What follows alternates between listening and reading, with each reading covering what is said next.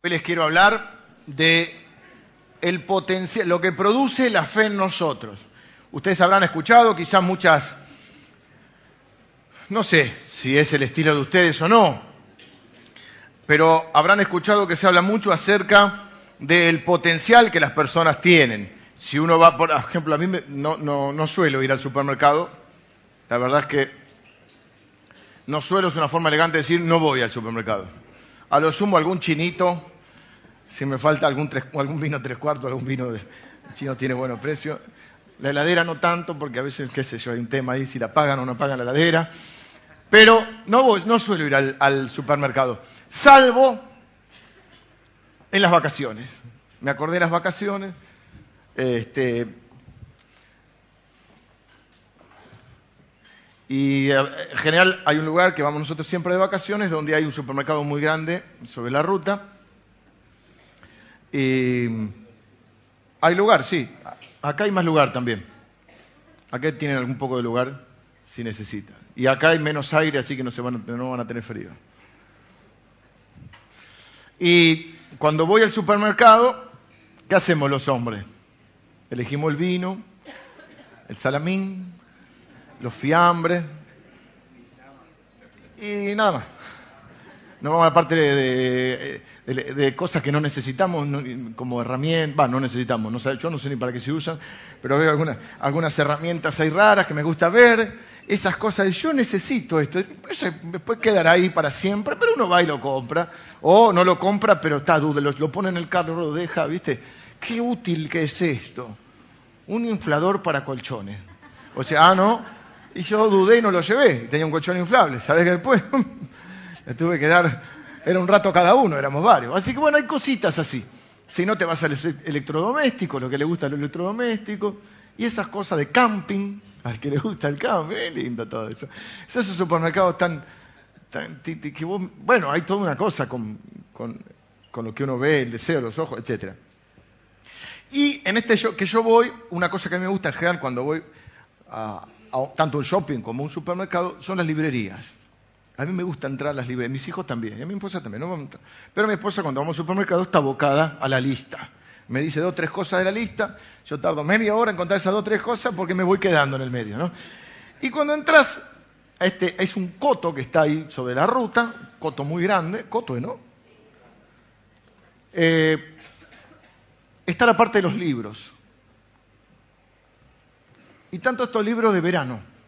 Libros de verano son hay dos, están los revisionismos de la historia y los de autoayuda. Que a mí saben que me encantan estos libros, ¿no? Claro, porque hay siete cosas para que vos seas un winner. Y la gente lo compra y está la foto del winner en general. Este, y bueno, Hay gente que, que, le gustan esos libros, está bien, yo no estoy diciendo que no. Estoy diciendo que, eh, aunque las hayas leído o no leído, en general es una cosa que se habla mucho acerca de lo que uno puede ser, lo que uno puede alcanzar, cómo encontrar la felicidad, cómo cumplir sus metas, cómo desarrollar eh, ese, este, ese loco que hay dentro tuyo. ¿eh? O como rezaba una, una iglesia, el lema de una iglesia en los Estados Unidos, descubre el campeón que hay en ti. Bueno, entonces, eh, lo que yo quiero ver es el potencial de la fe en nosotros. Primera pregunta, eh, ¿cuántas veces sentiste que tenés algo que hacer o algo que enfrentar y no te sentís a la altura de eso? Desde podría ser una, una prueba en el colegio, un examen de inglés,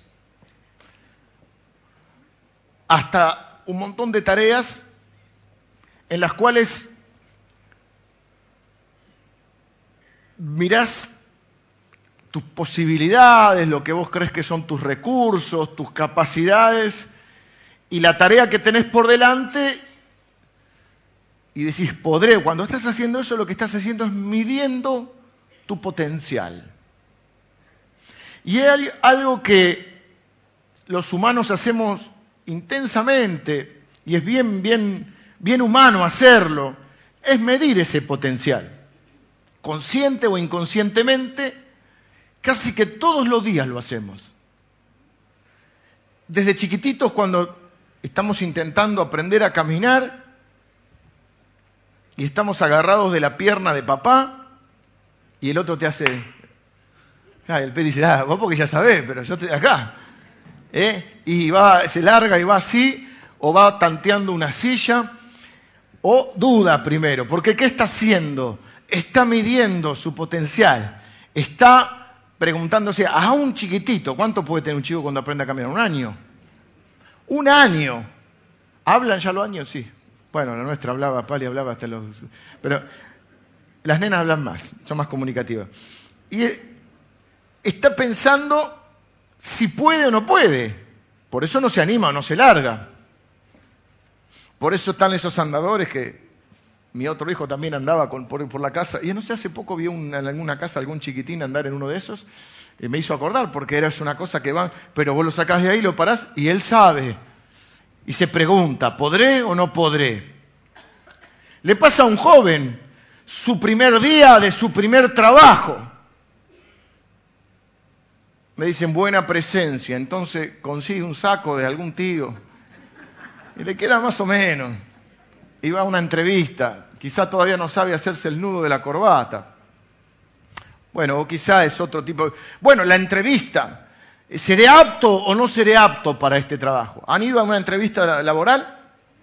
Esto es, hay como un entrenamiento que hacer, porque hay una, una tensión, algunos transpiran. Bueno, yo recuerdo la, la primera vez que, tuve que predicar. Transpiraba como testigo falso, allá en el templo, en el templo viejo. No llegaba a los 20 años, imagínense, toda gente, era una iglesia mucho más formal, más seria, gente que uno pensaba muy, que probablemente fuera así, ¿no? Muy, muy capacitada en la Biblia. Yo si digo, y si me trago y si me olvido. Piensen en la novia o el novio. ¿Mm? Como las películas, que no llega. Muy de película americana eso, ¿no? Que está esperándolo en el altar y, el otro está... Porque después se divorcian como nada, pero, en, pero le dan una importancia al casamiento. Vieron que le da el anillo. Después el segundo eh, no le gusta la comida, ¡pum! Pero están ahí, ¿viste? Y le pide, la, y, aparte capaz que hace 10 años que están viviendo, pero el momento que le pide el casamiento es como, uh, entra en shock. ¿Ven esas películas alguna vez, esas comedias románticas? Son un bodrio, pero cuando llueve un domingo a la tarde no hay nada. Y, hay algunas. Anoche me encanté con un par de películas buenas, vidas viejas. Lobo de Wall Street. No la terminé porque me quedé dormido. Y había otra que, el Gran Gatsby, porque hay como maratones que hay que hacer. ¿Eh? Ahora empieza la Game of Thrones, la sexta temporada. Entonces yo estoy fuera de me los vi salteados. Vi el enano, un par de capítulos. Entonces ahora tengo que, esos días de lluvia, agarrarte, ¿viste? y hacer una, una, ¿cómo se dice? Una maratón. Bueno, la novia en la película. Ay, no, que si me caso, que si no me caso. Y viene siempre y le habla a la amiga, ¿no? O el novio, o alguno no aparece. El nudo en el estómago, ¿cuál es? ¿Podré hacer frente a esta relación? ¿Me voy a comprometer para toda la vida? Porque uno lo hace pensando para toda la vida. Y dice, ¿podré vivir esta relación de esta manera? Y así podríamos poner muchos ejemplos donde de alguna manera siempre estamos midiendo nuestro potencial. Frente a una tarea nueva, este, ¿podré hacerlo sin pasar vergüenza? Por eso nos resistimos a medida que somos más grandes a aprender cosas nuevas. Y nos gusta más las que ya sabemos, porque las que ya sabemos estamos seguros de que tenemos el potencial para hacerlo. Pero aún aquellos que somos más grandes, más experimentados, lo nuevo, o quizá más todavía, por ahí el joven tiene una inconsciencia mayor, pero vos que estás acostumbrado a un tipo de trabajo, te cambian el trabajo, te cambian de lugar, te cambian de sucursal, te cambian de... Y, hay toda una, una tensión que tiene que ver que lo que estás haciendo es midiendo tu potencial. Si podés o no podés. Yo quiero que leamos tres versículos nada más en el día de hoy, que tienen que ver con el poder y el potencial. De alguna manera, lo que el escritor nos va a mostrar en estos tres versículos, en estos tres ejemplos que utiliza, que son el mar rojo, después les voy a explicar un poquito, el mar rojo que hablamos el domingo pasado, para los que no vinieron, está la grabación, no quiero, eh, pues, generalmente lo que me dicen muchos de ustedes es que hago muy larga la introducción, yo por el deseo de que nadie se quede afuera de lo que venimos hablando, pero luego se me va el tiempo para lo que tengo hoy. Así que no voy a hacer una introducción tan larga. El Mar Rojo, Jericó, que les voy a explicar qué es, y Raab. Mar Rojo, saben, es un mar. Jericó es una ciudad, una de las ciudades más antiguas del mundo, la primera, no la primera, pero una de las más fortificadas. Y Raab es una persona, una mujer. Con estos tres ejemplos nos va a tratar de enseñar este importante principio. El autor de Hebreos, a partir de ahí, el Señor nos quiere enseñar esto. Que la fe nos une a los infinitos recursos de la potencia o el poder de Dios. La fe nos une a los infinitos recursos de la potencia de Dios, del potencial de Dios, del poder de Dios. En esa pregunta que nos hacemos, ¿Podré o no podré? Hay una respuesta que yo voy a traer hoy y que la encuentro en la palabra de Dios. Que voy a cambiar en un rato esa ecuación o esa pregunta.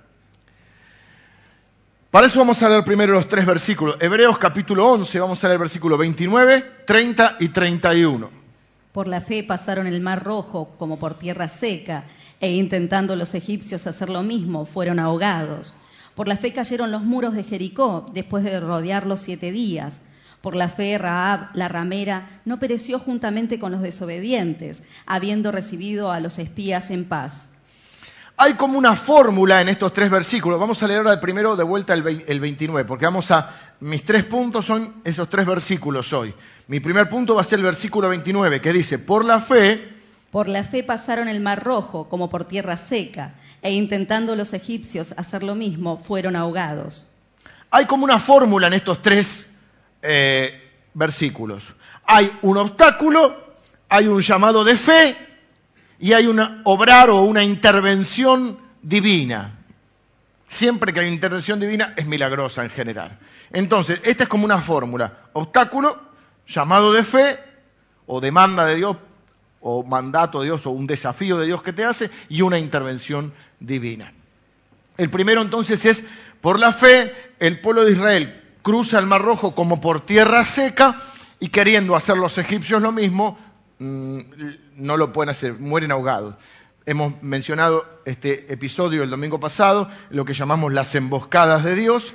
Ellos quedan en una especie de emboscada, en una situación, salen de Egipto de estar esclavos, conducidos por Moisés, no están preparados, Dios piensa que no están preparados para ir por el camino corto, piensa que si van por el camino corto, cuando vean el obstáculo de, una nación filistea, se iban a volver a Egipto, por lo tanto los manda por el camino largo, el camino del desierto, el corto es el camino de los filisteos, y llegan a una zona donde quedan en una emboscada, quedan con el mar rojo enfrente y con el ejército egipcio, que se había arrepentido el faraón de dejarlos ir, y ahora el ejército egipcio los viene persiguiendo. Dijimos la emboscada de Dios. Esa situación no fue casualidad.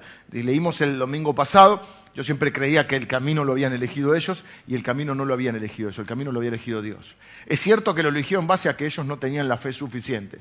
Por falta de fe, un trayecto corto que se podía hacer en poco, bueno, un poco más de un mes, tardan 40 años, pero el camino lo eligió Dios. Y Dios dice, si van por el otro, se van a volver atrás. Y dijimos, hay, cosas, hay veces que Dios no te la hace fácil, no te manda por ese camino, porque sabe que frente a los si no estás preparado frente a los obstáculos en tu vida, te vas a volver atrás.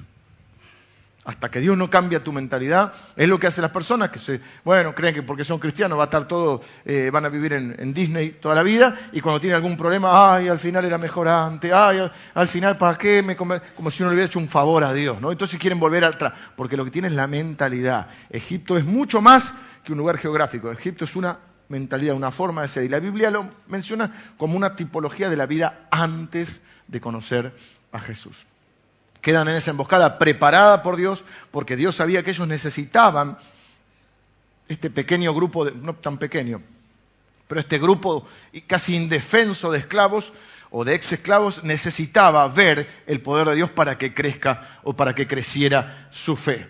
Dios estaba en el proceso de redimir a sus hijos de la esclavitud.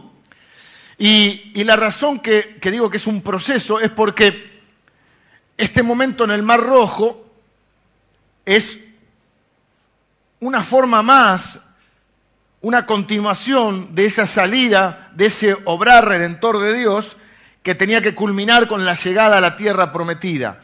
El Mar Rojo, en realidad, y lo vimos el domingo pasado, para Dios no era un obstáculo en el camino de su obra redentora, era más bien una herramienta en su obra redentora.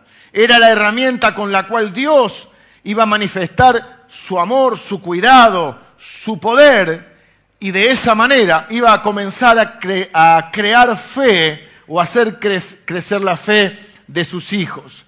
De alguna manera Israel queda atrapado ahí, no por casualidad, porque Dios prevé esa situación, porque Dios quería hacer algo en Israel y algo en Egipto que, promoviera su obra redentora. ¿Qué es lo que va a hacer? Israel va a ver que el mar se abre en dos, quedan dos paredes de agua, queda tierra seca en el medio y no le queda otra que avanzar. Dios nos pone en situaciones, en encerronas, en callejones sin salida, porque es la única manera en la cual nosotros daríamos un paso para adelante. Después, casi mirándonos con mucha compasión, Dios dice, por la fe cruzaron el Mar Rojo. Pero no era la fe de Moisés, el resto, sí, es la fe de cuando no te queda otra. Porque es, o nos mandamos al agua a ver qué pasa, sálvese quien pueda, aunque sea nadamos, o la, los carros del faraón, hey, hey. ¿Qué es lo que les pedía Dios? Dios estaba tratando de hacer algo en ellos. Ahora, es un momento duro este.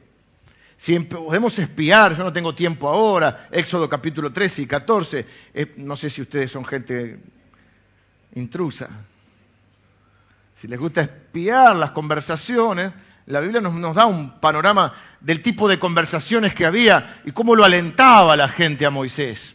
Vamos, Moisés, vos sos nuestro líder, te seguiremos donde quiera que vaya. No, no. Por ejemplo, le dicen, no había suficiente, irónico los, los tipos, no había suficientes tumbas en Egipto que nos sacaste para morir acá. Esa era la clase de aliento que recibía Moisés se hablaban unos a otros y se preguntaban, ¿cómo es que llegamos hasta acá? ¿Cómo con todos los lugares que hay en el mundo estamos acá?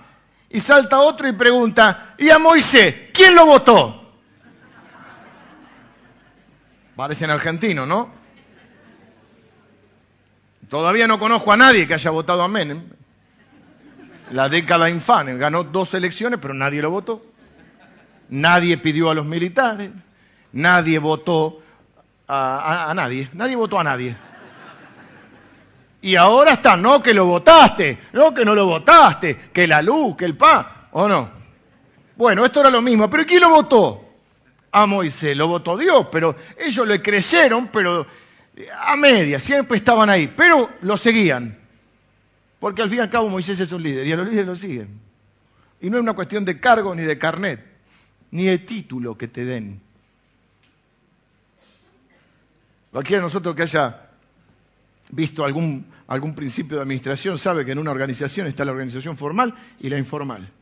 Y de eso cuando uno va detecta, a veces coincide, a veces no. Hay un líder formal, que es el que tiene el cargo, y hay un líder informal, que es el que la gente sigue. A veces coincide, a veces no. Moisés tenía las dos cosas. Tenía, era el líder formal, levantado por Dios, pero era un líder informal, porque a pesar de que protestaban y que no lo votaban, ¿saben qué decían? Hagamos una nueva, un nuevo balotaje. Hagamos un balotaje, pero primero apedrémoslo a Moisés. Matemos a Moisés, votemos a otro y volvamos a Egipto. Por eso yo no creo en las asambleas, hermano. Porque si hubieran hecho una asamblea se volvían a Egipto.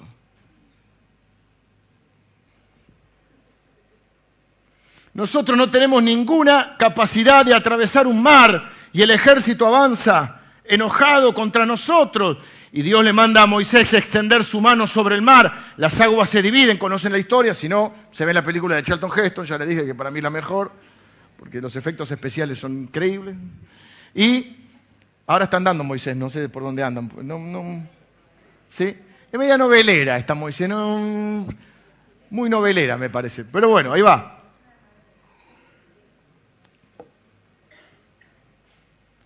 El suelo seco, Dios ordena a su pueblo. Miren lo, que les ordena, a ver si les parece raro, al menos raro. Les ordena caminar entre las paredes formadas por el agua. Creer que las paredes no se van a venir abajo, que van a permanecer así, y llegar al otro lado. No sé cuánto medía. No, no busqué ese dato. Debe estar, seguro, en cualquier lado está. Es algo impensable.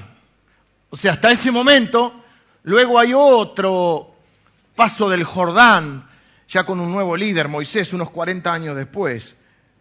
Pero hasta ese momento, creer que un mar se va a abrir, ustedes han ido al mar, creer que se va a abrir en dos, con una pared que vas a pasar, ¿eh?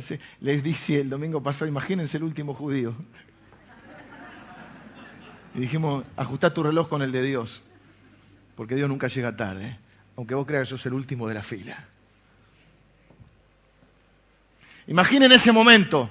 Dios le dice, alza tu, mano, tu vara. ¿Qué hubieses dicho? ¿Me, me podés repetir la pregunta? Las personas fueron por la fe y el mar se abrió. Y acá hay la primera lección que quiero traer hoy. La fe es mucho más, es algo mucho más poderoso. La fe es algo mucho más poderoso que un simple sistema teológico o un sistema de creencias. También la fe incluye un sistema de doctrina, creo en esto, el credo, lo que creemos, pero la fe es mucho más que eso. La fe es algo más que participar de una reunión como esta, donde tenemos una experiencia emocional y espiritual con nuestro Dios. La fe, esto es todo maravilloso, pero la fe es esto, miren la definición que puse acá. La fe es una creencia tan profunda en la presencia, o sea, Dios está con nosotros, en el poder y en la gracia de Dios, que voy a hacer lo que Él me manda, incluso cuando lo que Él me manda no tenga sentido o no tiene sentido. La voy a repetir para los que anotan.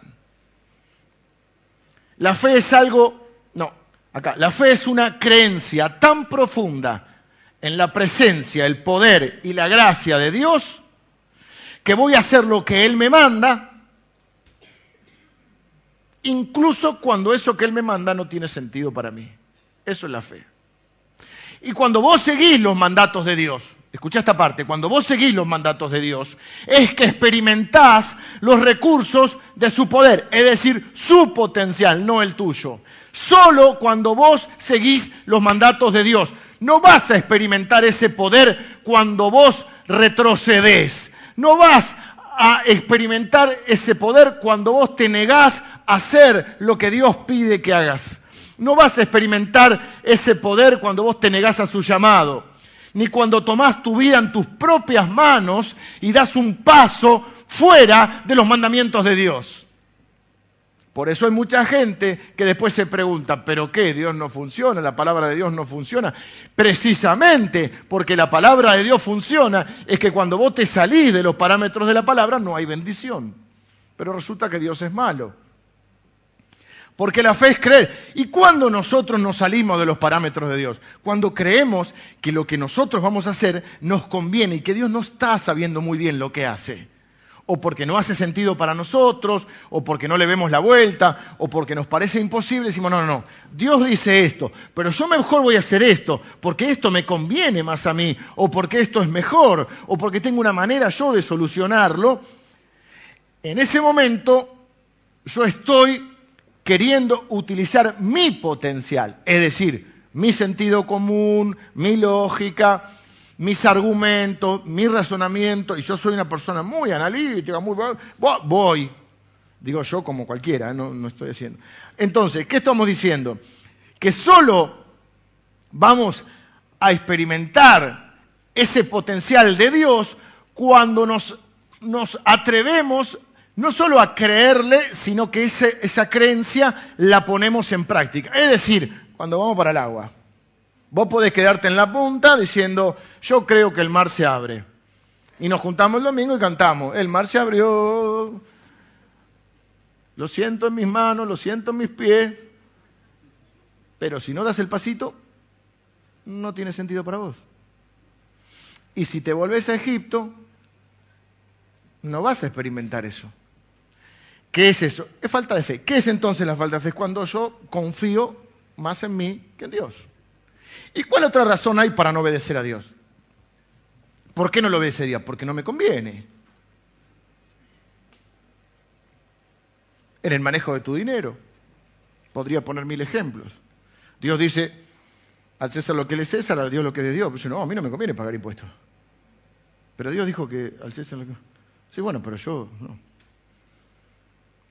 La gente me dice, no, no, ahora ya no tanto, porque ya me escuchan explicar. Yo no, ustedes saben que no promociono ni hablo mucho de la ofrenda, pero la gente dice, no, no, yo no puedo poner el diezmo porque no me alcanza.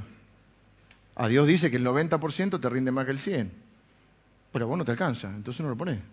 Entonces Dios te dice, ustedes me robaron. ¿En qué? No, ¿En qué? En esto.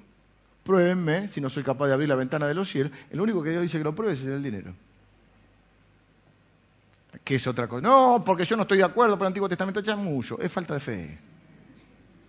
No nos vamos a andar. Entre piratas no nos. Entre, eh, entre gitanos no nos va a adivinar la suerte, decía uno. ¿Sí?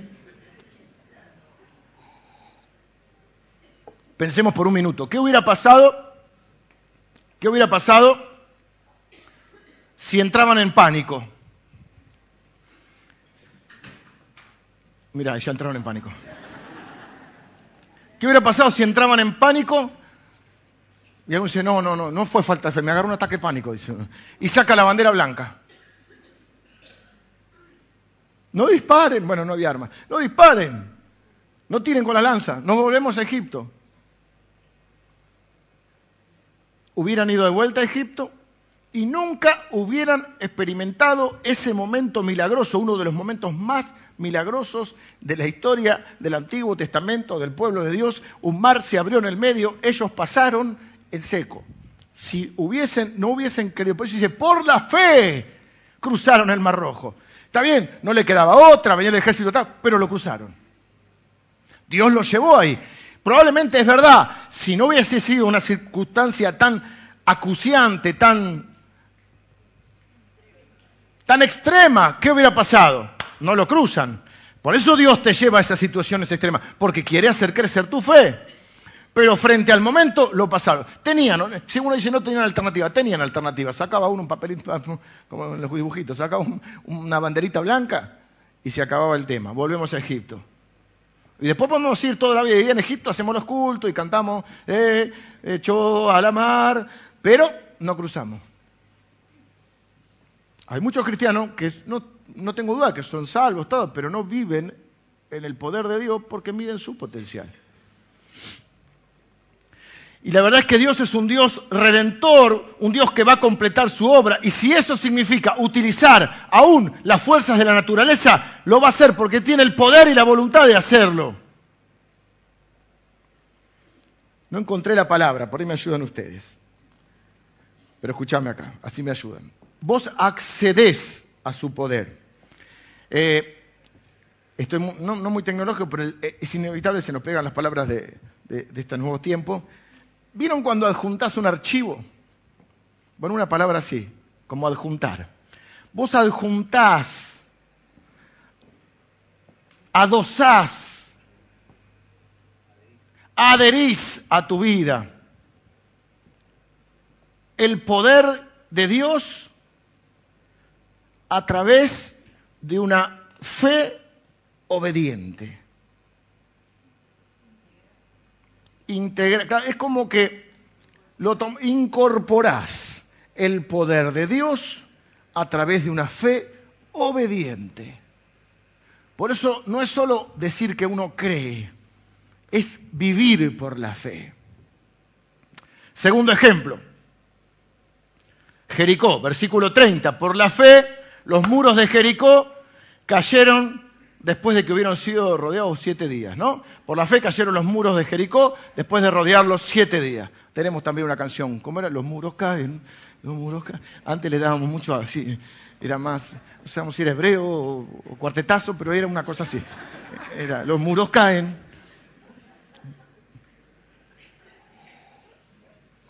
Los pibes no saben ni de qué hablamos. Qué historia esta. Resumimos. Dios les había prometido la tierra prometida. Pero ellos rápidamente se dan cuenta, ellos que por ahí no saben si lo sabían o no lo sabían, la verdad no lo sé. Ellos pensaron que llegaban a la tierra prometida y había un comité de bienvenida, ustedes son los hebreos. O sea, estamos hablando... Ah, pero no dije algo más, antes de pasar a este punto. El milagro tiene un toquecito más que me faltó. Es increíble ya que se abra el mar y vamos, ¿no? Un millón y medio, dos millones de personas pasando pero el milagro no termina ahí. Porque además los egipcios atrevidamente se mandan a pasar. Yo creo que venían tan embalados que ni pensaron. Claro, ¿viste? Venían embalados y pensaron, no, no pensaron, no, Dios le habrá prometido. se mandaron. Y el agua se cierra. Y los eh, egipcios quedan, el ejército egipcio queda ahí. Esto que nos muestra que Dios sabía que a pesar de que les había abierto el mar, y que ellos tenían la fe para, pasar al otro lado. Y que las paredes se mantuvieron, la fe para creer que las paredes iban porque se abrió y se tiene que mantener. Hay un elemento más. Ellos todavía necesitaban reforzar. Mirá qué cuidadoso es Dios. Que necesitaban este grupito de esclavos al cual Dios llamaba mis ejércitos y no eran más que un, una chusma, diría ¿eh? el chavo. Necesitaban ver todavía un milagro más. El milagro es completo cuando el agua se cierra. Porque si no, está bien, pasamos al otro lado, pero si vienen los, egipcios atrás, es lo mismo. O sea, te siguen persiguiendo, te podían matar, porque venían muchos con carros, los carros del faraón. Entonces el milagro es completo en que ellos pasan. Pasa el último, ese que es algo como por fuego, diríamos nosotros, y el agua se cierra. Y no hay un solo egipcio que pase al otro lado. Ahora sí, vamos a Jericó. Ellos pensaron la tierra prometida, los saca Dios a una tierra que le había prometido no a ellos, sino a su eh, antepasado, Abraham, y le había prometido una tierra que es la tierra de Canaán. Pero no estaba vacía la tierra, había un montón de gente en la tierra de Canaán. Y para llegar ahí no solo estaba el mar rojo, había naciones enteras. Una era esta ciudad de Jericó, muy antigua con unos muros muy grandes. Eran tan grandes los muros que los muros mismos eran casas. O sea, había gente que vivía en, esas casas. En esas casas va a vivir Raab, que menciona acá. La ciudad de Jericó es una ciudad que tenía, creo que unos 800 metros de muro. Tenían por lo menos 5 metros de, ancho y de, de alto no me acuerdo ahora, pero creo que eran más de 8. Bueno, y ¿Qué les dice Dios? Bueno, tienen que hacer una especie de procesión. Pero no tienen que llevar a la Virgencita, nada. Tienen una, procesión, o un desfile, si quieren, más elegante. Tienen que rodear la ciudad. No un día, no dos, no tres, siete días. Y el séptimo día hay que tocar la trompeta, suena la trompeta. Y ahí, si decía así la canción, suena la trompeta y tienen que gritar, gritar, y los muros se van a caer digamos, como estrategia militar, está flojita de papeles, digamos, ¿no? O sea, a ninguno se le ocurriría que por una, este, por una, marcha, bueno, una marcha le podríamos poner, para no entrar en la procesión, que a muchos se ponen mal con la procesión, para no entrar en el desfile, que suena muy eh, superficial, vamos a poner una marcha. Pero esto va en contra de todo. Dios lo llama a rodear la ciudad, siete días, los primeros días era una vuelta y el último día eran siete vueltas y en esa séptima vuelta sonar la trompeta, todo el mundo iba a gritar, las paredes se vendrían abajo.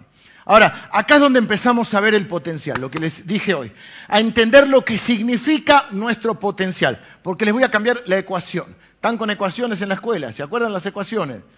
Lo más grande, más o menos. Vamos con... Había una fórmula para llegar a un resultado, ¿sí?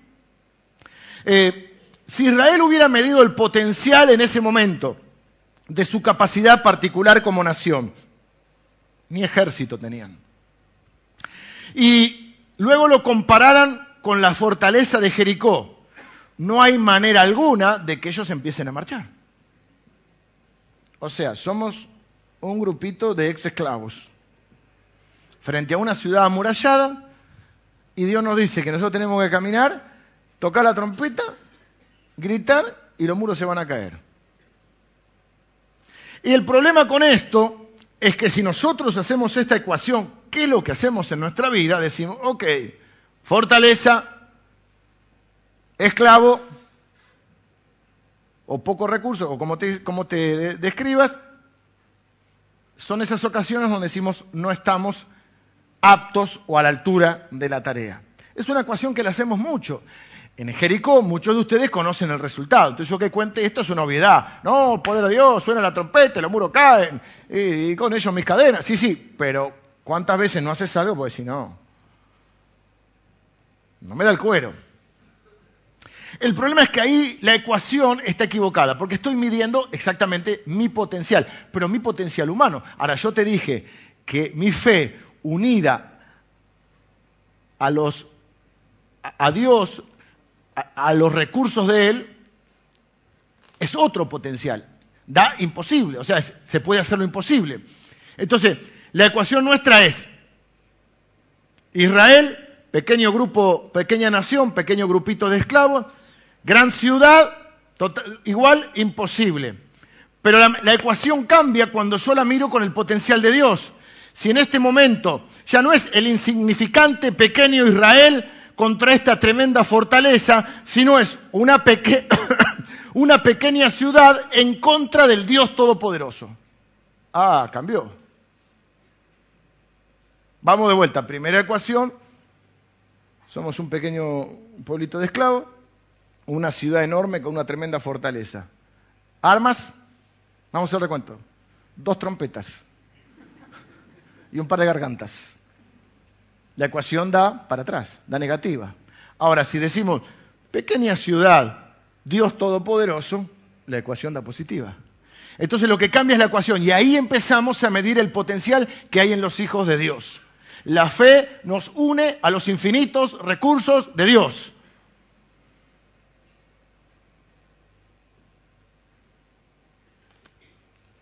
los que tienen un poquito de fe. Ciudad, y, no, piensen en esta historia porque ya la saben, pero aunque no conocieran la historia, una pequeña ciudad contra un Dios todopoderoso. Pregunta, ¿quién crees que va a ganar? Con esta fe, hermano, no estamos ni para tirar un, un paredón, ¿eh? Dios ha dicho, bendeciré a los que te bendigan, ¿sí? Y a los que te maldigan, los maldeciré yo seré tu Dios, tú serás mi pueblo, voy a entregar estas naciones en tu mano, yo soy el Señor. Promesa de Dios. ¿Y por qué son fieles estas promesas? Porque el Dios que las hace es absolutamente soberano e infinito en su poder. No es una expresión de deseos de Dios. No es que Dios quiere bendecirnos, pero no sabemos si a Dios le va a dar el cuero, no sabemos si el potencial de Dios es suficiente, no, nosotros creemos en un Dios todopoderoso, infinito es su poder, infinito es su amor hacia nosotros, y Él dice que nos va a bendecir y va a bendecir a los que nos bendicen y va a maldecir a los que nos maldicen si somos parte de su pueblo. Él no solo ha prometido, sino que tiene el poder que es necesario para proporcionarnos todo lo que tiene prometido. Y así Israel por la fe hace lo impensado. Marcha en la fe, marcha en la creencia, en la presencia, el poder de Dios y hace lo que parece imposible. Dan las siete vueltas, tocan la trompeta, gritan todos y lo que era imposible se hace posible. ¿Cuántas cosas son imposibles en tu vida? ¿Te parecen imposibles? Quizá hiciste mal la ecuación. Tal vez sos un padre que está enfrentando un conflicto que jamás pensó enfrentar con su hijo. Estás lidiando con el problema de un hijo tuyo y no sabes qué hacer. y la ecuación te da mal. Te sentís débil, no sabes qué decir, qué hacer. Tu trabajo no consiste en ganar la batalla. Tu trabajo consiste en caminar por la fe hacia lo que es imposible. El mar rojo, la muralla, lo que quieras. No dejes de hablar, no dejes de criar tus hijos, no dejes, no huyas de tu responsabilidad. Haz lo que tengas que hacer. Nunca el llamado de Dios es a que hagas lo que no podés hacer. El llamado de Dios es a dar un paso adelante en la fe. Es cambiar la ecuación, la fe, porque la fe lo que hace es cambia la ecuación. No soy yo contra la muralla, es Dios contra la muralla o contra el mar. Tal vez sea tu matrimonio y hay luchas y conflictos que han estado tratando de resolver largo tiempo. Y eso nos trae cansancio. Y cuando uno a veces dice estoy cansado, no está cansado físicamente, está cansado de repetir, está cansado de lidiar con lo mismo. Y ustedes saben que esos conflictos se interponen en el camino para que ustedes tengan el tipo de relación que describe la Biblia. Ustedes saben qué tipo de relación deben tener, que no deben vivir así, pero no saben qué hacer. Y comienzan a estar en un estado de tensión. Y rápidamente esa tensión se produce y en realidad no tienen un matrimonio ni de unidad, ni de comprensión, sino de tensión. Y comienza a haber una distancia.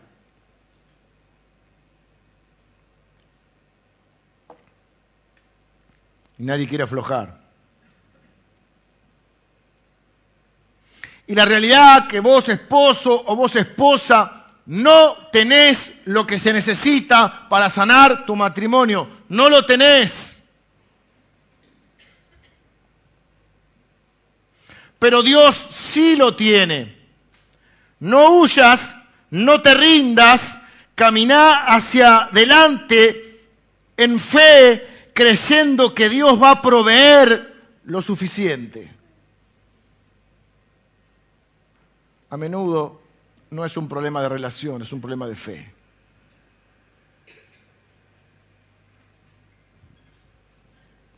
Yo voy a decir algo más que creo con respecto a los matrimonios y con respecto a los conflictos en las relaciones de cualquier índole. A menudo no es un problema de relación solamente, es un problema de fe y es un problema de oración. No me quiero hacer el místico, pero piénsenlo conmigo. ¿Para qué oramos nosotros? Ayúdenme, ¿para qué oramos? Para hacer la voluntad de Dios, para que nos ayude, obviamente, para que haga lo que no podemos, para que nos provea. Pero parte de esa oración, ¿acaso no es para escuchar, luego que volcamos nuestro corazón, como dijimos el domingo pasado, y, sacamos todo lo que hay en nuestro corazón, no oramos para escuchar lo que Dios quiere de mí, como hombre, como padre, como esposo, en el, no voy a decir como mujer, en el caso de usted, como mujer, alguna de usted, como mujer, como hijos, como hermanos. No oramos para ver lo que Dios quiere para mí. No. No. ¿Oramos para que lo cambie el otro? Sí, oramos. Entonces no hay un problema. Porque ¿qué Dios qué va? A ver, ¿qué va a hacer Dios? Si tenemos problema, repito, matrimonial o de relación con otro, ¿qué va a hacer? Acuérdense lo que a veces dicen que yo repito mucho. Yo no repito los mensajes. Bueno, los mensajes sí, no los bosquejos. Pero hay conceptos que sí, porque la repetición es una forma de aprender. Y hay un concepto que yo creo que es así, y es que los seres humanos a menudo no discutimos para hallar la razón, discutimos para ganar. Por eso en el medio de la discusión, algunos de nosotros este, maestros en este arte, ¿eh? y las maestras te decían de chiquito, tendrías que ser abogado. ¿Qué hacemos? Cuando vemos que la discusión la estamos perdiendo, las mujeres son fantásticas en esto. No le podés ganar nunca. Olvídate. Es más fácil decirle, tenés razón, mi amor. Fíjate, esto no las hace más culpables ni más responsables, pero son maestras en eso. Porque vos le decís algo en lo cual quizás tenga. Si no tenés razón, ya perdiste entrada. Ni lo intenté. Pero vamos a suponer que tenés razón. Y vos le decís, acá ponele, te equivocaste, hiciste esto algo mal. Y, el otro y ella te mira y dice, se ofende. Pero si vos hiciste algo mal y yo tengo razón, ¿por qué te ofendes? Porque no me gusta como me lo dijiste. Entonces ya el punto de discusión no era el hecho puntual. El hecho ahora es cómo vos decís las cosas.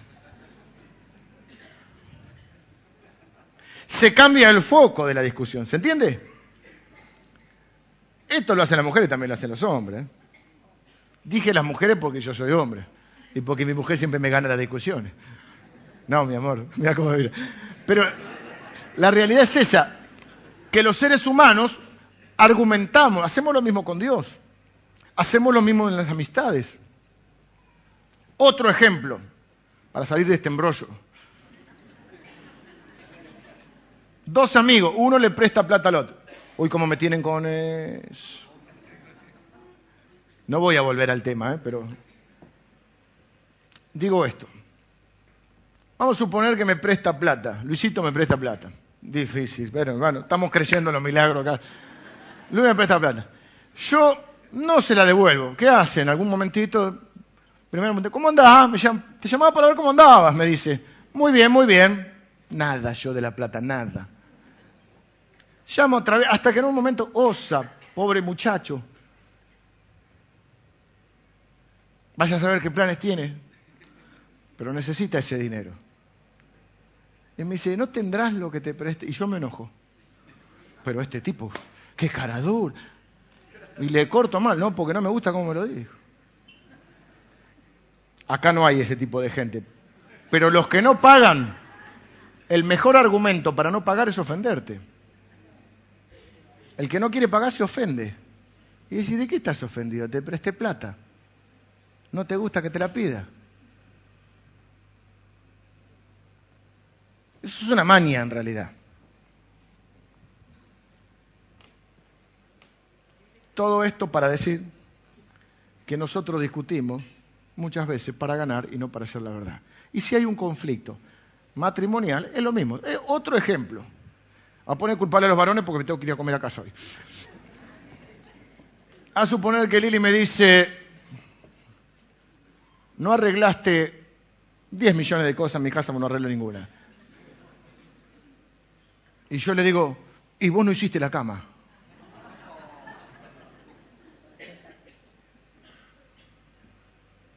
¿Cuál es mi argumento? Que ella no haya hecho la cama invalida la veracidad de que yo no, hice, no arreglé la canilla.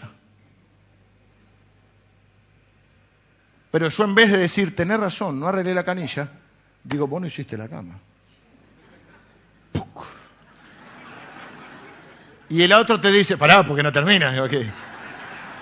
A dos manos te dice, yo no hice la cama hoy. ¡Pum! Pero la canilla hace 20 días que no está. ¿Eh? Les gusta, les gusta a las mujeres. Y vos te encontrás, oh, ¿para qué entro a jugar este juego macabro si sabía que iba a perder? Y retrocedés y, y tirás un globo. Y el globo es, pero, pero es una gotita nada más. Y tirás así. Este o lo que fuera. ¿Pero me entienden? Y la discusión sube de, tono.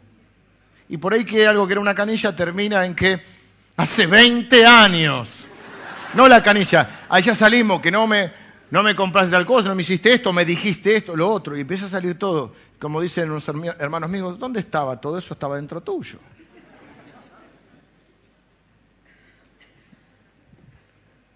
La verdad era que la canilla estaba rota. Y también porque la verdad de la cama podía no estar hecha, pero no era el momento. Porque no, no hablamos para hacer la verdad. Hablamos para ganar. Y con la oración, por eso digo es un problema de oración. Porque vamos a suponer que tenemos un problema irreconciliable, vayamos a orar, a ver qué nos dice Dios. ¿Qué nos dice Dios? ¿Qué dice? Separate y armate un harem.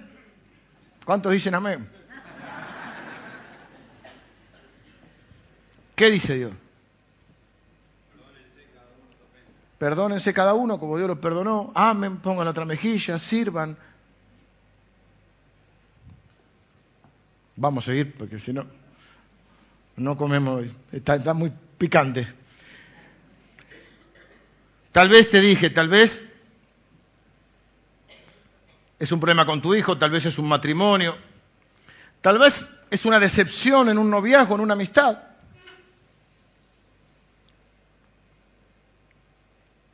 Tal vez alguien te decepcionó y vos decís, ya fue, voy a vivir por mí y para mí.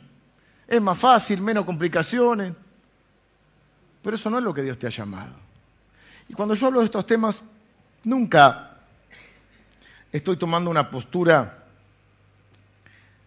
de juicio y de evaluación y entiendo perfectamente que cada quien es cada cual y que cada situación es cada situación. Y yo no estoy diciendo acá que muchos de ustedes, por diferentes razones, hayan obrado correctamente, quizá no, y se están arrepintiendo hoy, y quizás sí, y las cosas igual no funcionaron. Yo no me pongo ni en juez de nadie porque cada caso es cada cual.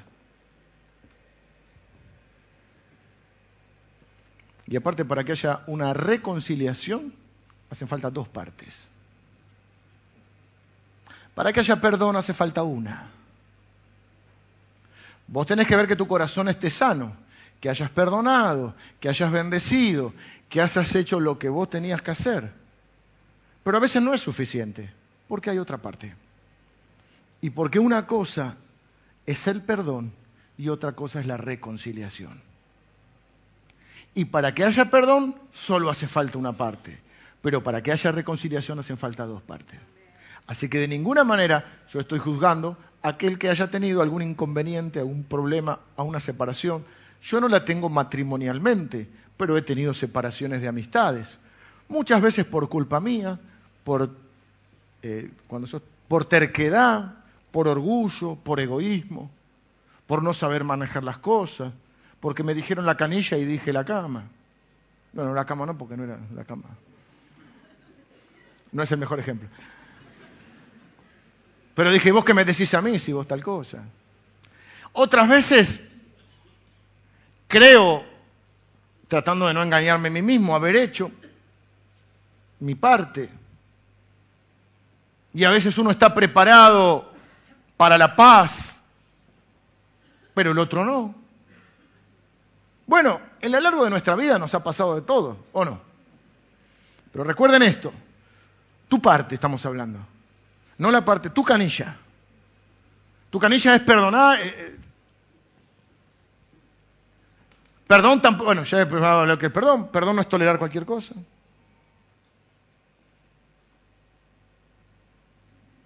hay límites.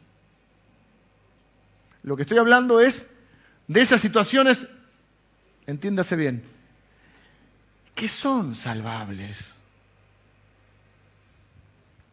Porque otra cosa que hacemos, denme cinco minutos más, otra cosa que hacemos es que nos comparamos. Entonces, bueno, si yo me comparo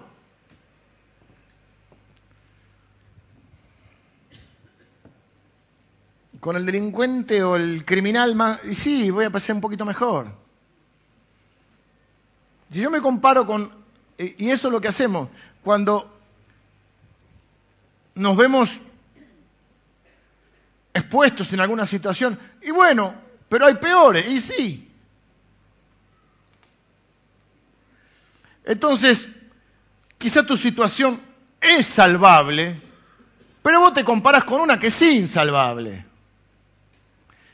Yo lo voy a decir con mucho cuidado. Dije hace un rato, cada uno es cada cual y como dice el dicho, cada familia es un mundo, cada relación es un mundo. Y hay personas que quizá quieren reflejar la situación de otro en la propia.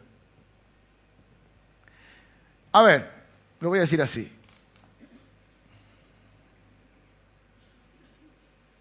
Tu marido es tu marido. No es igual al marido de la otra. ¿Entendieron? Fue muy sutil lo mío. Demasiado sutil. O sea que lo que haya pasado en otro no tiene por qué replicarse en tu vida. Sus problemas no son tus problemas. Otro ejemplo, después lo editan esta parte, pero muchachos, a ver si me entienden. Si la mujer del otro es una loca, no significa que la tuya también sea una loca. Ah, yo tampoco la aguanto más. Pará, pará. Que lo que hace el otro no es lo que hace la tuya. Digamos, no hagamos causa común. Porque parece que los chiquitos solamente son los que se contagian o los que se dejan influenciar, pero los grandes también. Creo que fui claro, tengo que seguir. Entonces, frente a una decepción de cualquier instancia, vos decís, ya fue, voy a vivir para mí, no voy a pensar más en nadie, al fin y al cabo es más fácil, menos problemas, pero el problema es que Dios no te llamó a eso, Dios te llamó al amor, Dios te llamó al servicio, Dios te llamó a la reconciliación, Dios te llamó a la paz. Entonces, ¿cómo medís tu potencial? ¿Te olvidaste de Dios? ¿Estás recordando su poder? ¿Te estás moviendo hacia lo imposible o hacia lo que es imposible para vos, pero te estás moviendo como un acto de fe, sabiendo que para Dios no hay nada imposible. No porque vos tenés el poder para resolverlo, sino porque Dios tiene el poder y vos lo podés ejercer por la fe porque lo adjuntás como un archivo. Tal vez hay alguna situación en el trabajo donde no te animaste a hablar, te quedaste callado frente a algo, sabés, o que es una injusticia, o que no está bien, y vos sabés que sos llamado a ser sal y luz en ese lugar, pero por cobardía, por temor, o porque me diste tu potencial y dijiste, a ver, uno contra muchos, uno que quiere hacer lo correcto contra muchos impíos, digamos, como se usa en el término entre nosotros. Y dijiste, no puede ser, pero estás haciendo la ecuación mal, porque no sos nunca vos solo. No sos nunca vos solo, sos vos y Dios.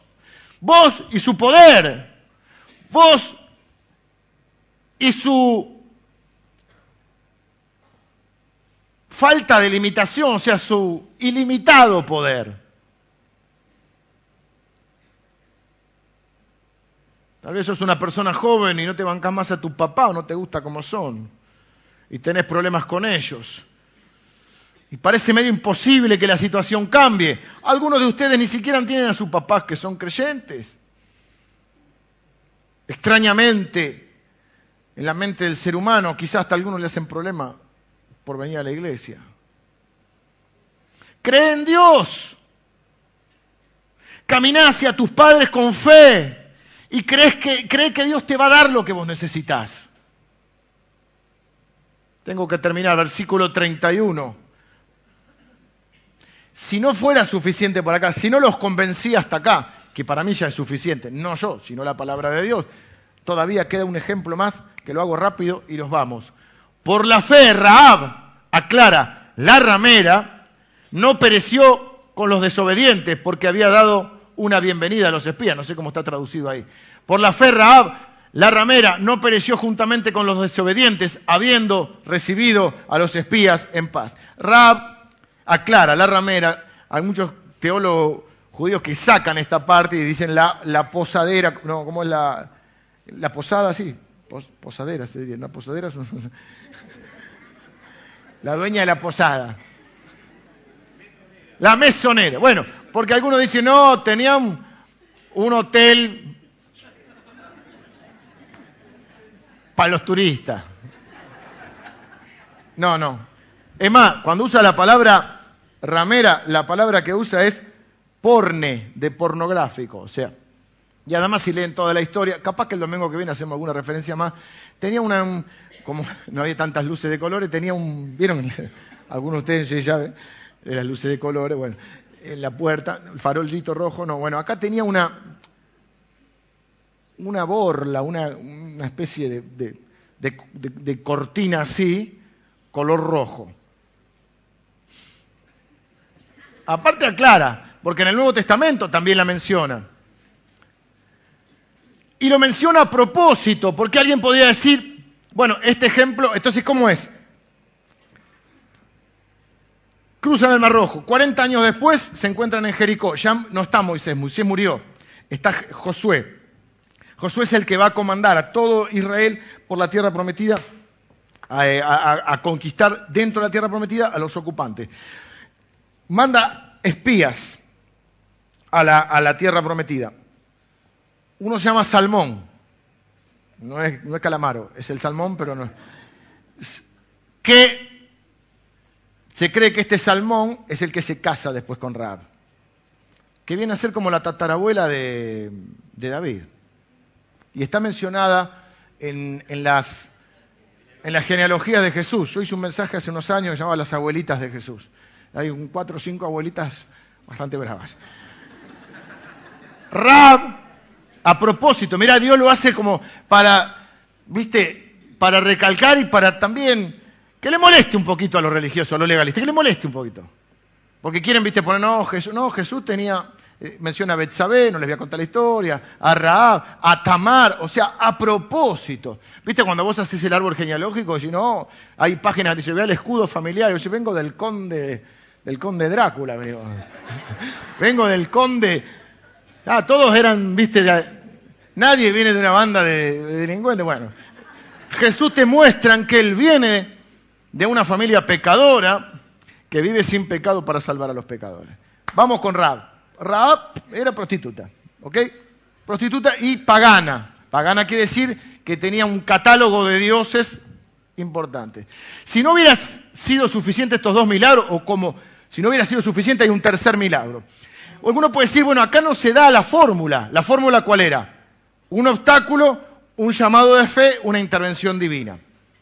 Aparentemente esta mujer no tiene obstáculo. Esta mujer, ¿qué es lo que hace? A estos espías que manda Israel para ver cómo es la ciudad, que manda, los recibe, los cuida, lean toda la historia, no tengo tiempo hoy, y les salva la vida, porque los esconde, porque bien, alguien, todo, todo llega.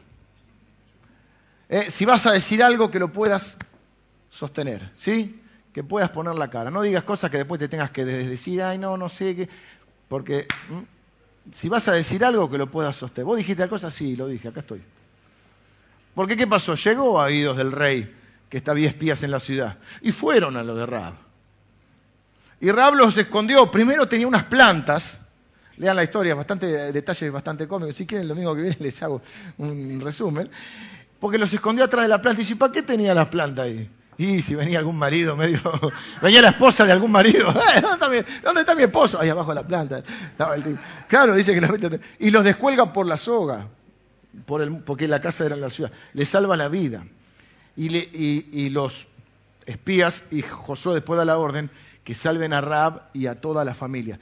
Raab le cree a Dios. Dice, por la fe, Raab por la fe. ¿Cuál fue la fe, Raab? Porque Raab creyó que ese Dios era poderoso y que la ciudad iba a ser destruida y que ese era el verdadero Dios, aunque ella tenía un catálogo de dioses, y esconde a los espías y le dice, bueno, cuando se rompa toda la ciudad, cuando destruyan todo, eh, Dios me va a salvar a mí y a mi familia. Y Raab pasa a ser parte del pueblo de Dios. Se casa, creo que, con este salmón y de ahí viene la descendencia de Jesús. Así que alguien podría decir, bueno, acá no parece que la fórmula no, no, no, no cuadra. ¿Cuál era el obstáculo? Acá, ¿cuál sería el obstáculo? Bueno, con esto termino. El obstáculo esta vez no está fuera de la persona, está dentro de la persona. Dios envió estos espías y cualquiera podría pensar que esta mujer es la menos indicada. La menos indicada, ¿por qué? Porque es pagana y prostituta. Es decir, número uno, cree en otros dioses, no cree en Dios. Se espera que para que salve a los espías tiene que creer en, en la presencia, el poder de Dios. Segundo, al ser prostituta, digamos que no está muy familiarizada con hacer lo correcto, con tomar buenas decisiones. Eh, eh, en su vida lo usual es tomar malas decisiones. Así que yo creo y propongo en esta, en esta mañana que el milagro más grande de los tres es este. El más potente, el más glorioso es este. Este es un milagro mayor que el Mar Rojo, es un milagro mayor que Jericó, porque no hay milagro más grande que Dios tenga la capacidad de transformar y cambiar el corazón de un humano, de una persona. Y cuando leo este pasaje me imagino los ángeles en el cielo eh, celebrando, porque la Biblia dice que hay una fiesta en los cielos cuando un pecador se arrepiente. Los los legalistas se ponen tristes porque quieren la condena, pero Dios se pone contento y hay una fiesta en los cielos. El milagro mayor es que Dios sigue cambiando a las personas. No hay nada en su, digamos, en su bagaje, en, su, en lo que ella trae, en su pasado, en su historial, en su background. ¿Cómo estoy hoy? No hay nada en todo eso que ella trae hasta este momento que nos haga pensar que ella es la persona correcta para tomar una decisión como la que tomó por la fe, actuando, jugándose la vida y poniendo aún en peligro aún toda su familia para que escape el pueblo de Dios.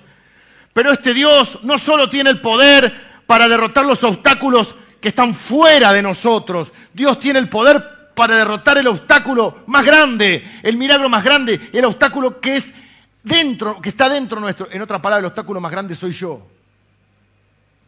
El problema no es tu esposa, tu amigo, tu padre, el problema es uno. El mayor obstáculo para que vivas la vida a la que Dios te ha llamado es tu pecado, es tu egoísmo, tu orgullo, tu justicia propia.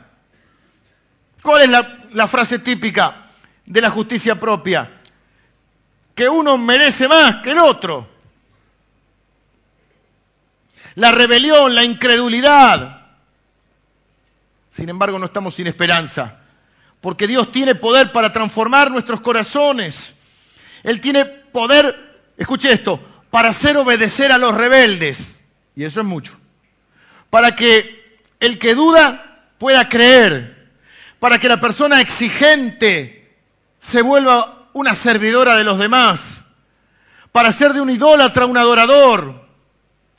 Y este trabajo de transformación que Dios hace es la esperanza del universo, la esperanza nuestra. Vengan los músicos. Te pregunto esta mañana, ¿qué obstáculo hay en tu vida? para que vivas la vida a la cual Dios te ha llamado. Quizás sea el orgullo, quizás sea la demanda del que vive siendo el centro de su vida, y eso te va a generar ira y te va a generar desánimo.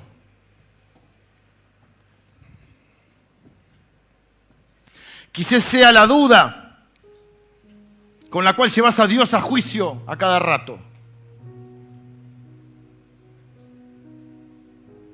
Tal vez son pecados en tu vida, áreas de pecado, que vos sabés que no deberían estar ahí. Son un cáncer para tu alma. Te roban la vida. Tal vez sea que nunca confiaste en Cristo. Pero repito, mi tesis de hoy, la fe te une a los recursos ilimitados de Dios. La fe te une al poder transformador de Dios. La fe te une a su poder proveedor. La fe te une a su poder liberador. La fe te une a su poder redentor. La querida Raab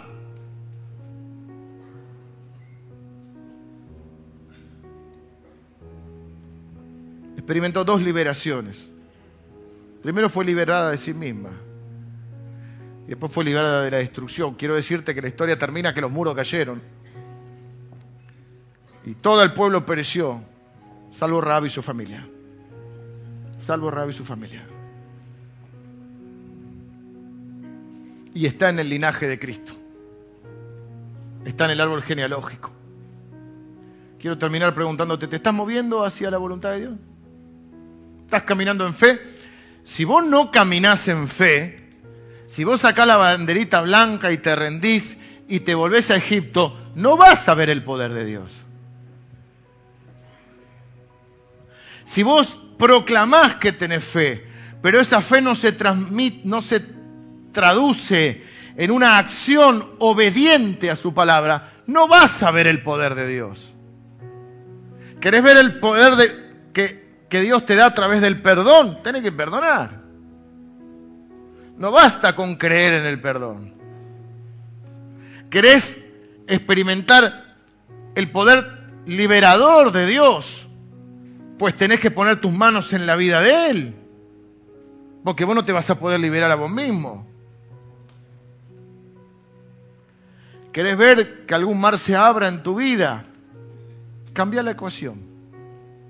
La ecuación no es vos contra un obstáculo. Es un obstáculo, es una llamada de fe y es una intervención divina. Ese llamado de fe implica una respuesta. Por eso quiero terminar orando.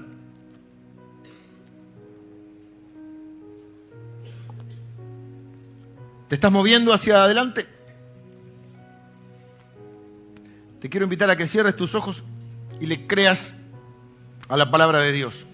Estás midiendo tu potencial al recordar el impresionante poder de Dios que está a tu disposición por la gracia mediante la fe.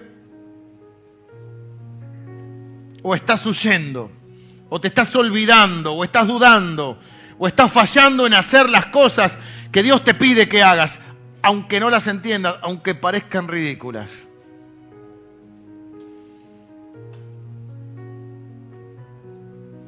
Por fe apropiate de las promesas de Dios. Por la fe caminá en esa, en esa dirección. Hacé lo que Él te pida que hagas. No importa qué, lo que Él te pida que hagas. Porque es posible vivir por la fe. Solo cuando camines por la fe vas a experimentar el poder y la intervención de Dios. Te dejo un minuto para que ores ahí. Pensá, ¿cuál es el obstáculo en tu vida? ¿Es un obstáculo externo? ¿Es un imposible? ¿Qué te pide Dios que hagas? ¿Cuál sería un paso de fe frente a ese obstáculo? Segundo, internamente. ¿Cuál es tu obstáculo interno? ¿Hay orgullo? ¿Hay egoísmo? ¿Hay duda? ¿Hay temor? ¿Hay incredulidad?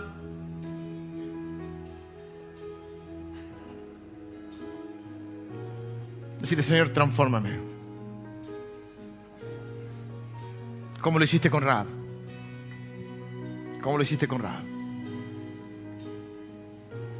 Para que yo no perezca y no perezca mi familia. Yo voy a caminar en fe.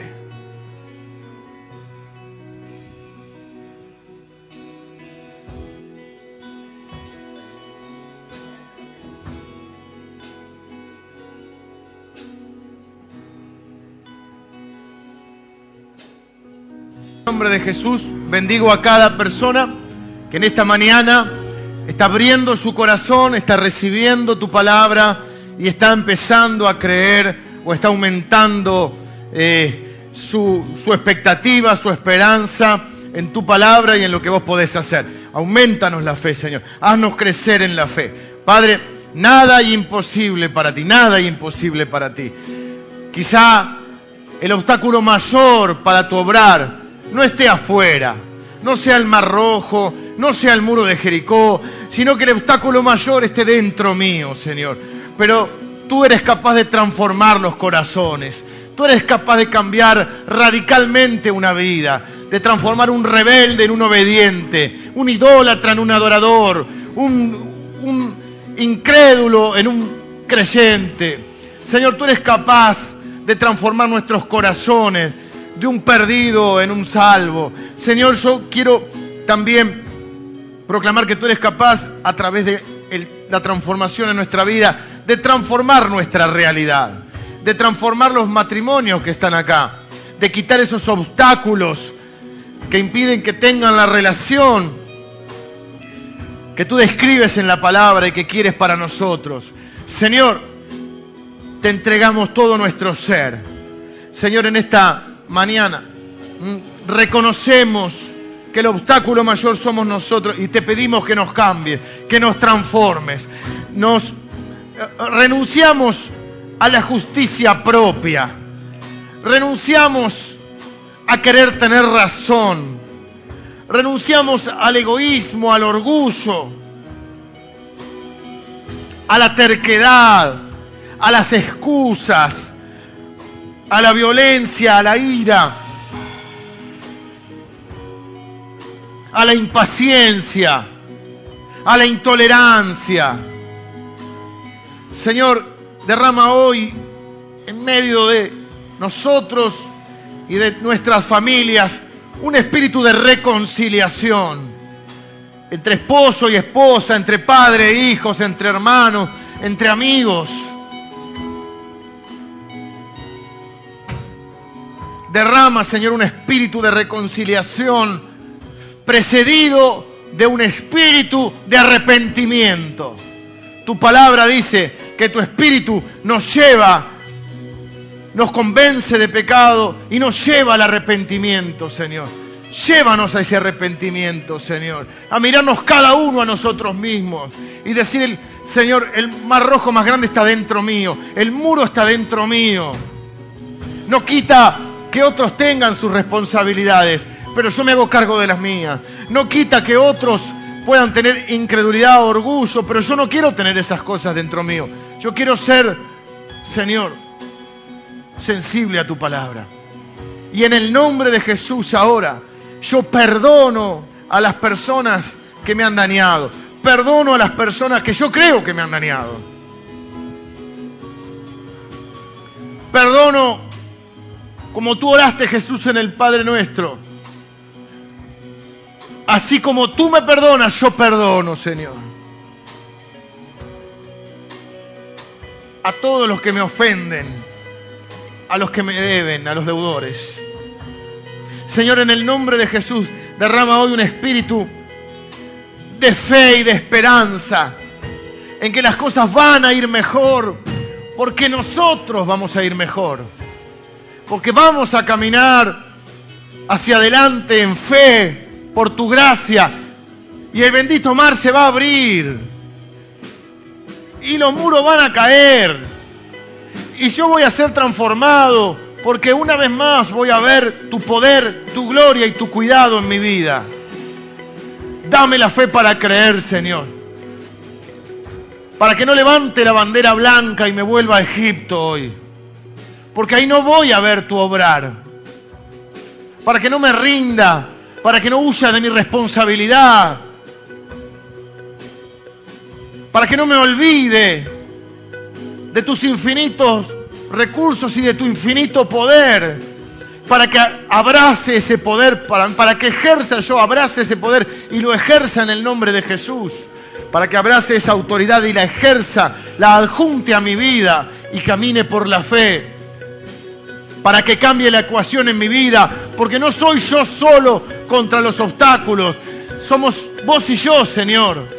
Somos vos, yo y tu poder, Señor. Vos, yo y tu amor, Señor. Vos, yo y tu misericordia. Vos, yo y tu llamado. Vos, yo y tu propósito para mi vida. Padre, nadie que en ti cree será avergonzado jamás.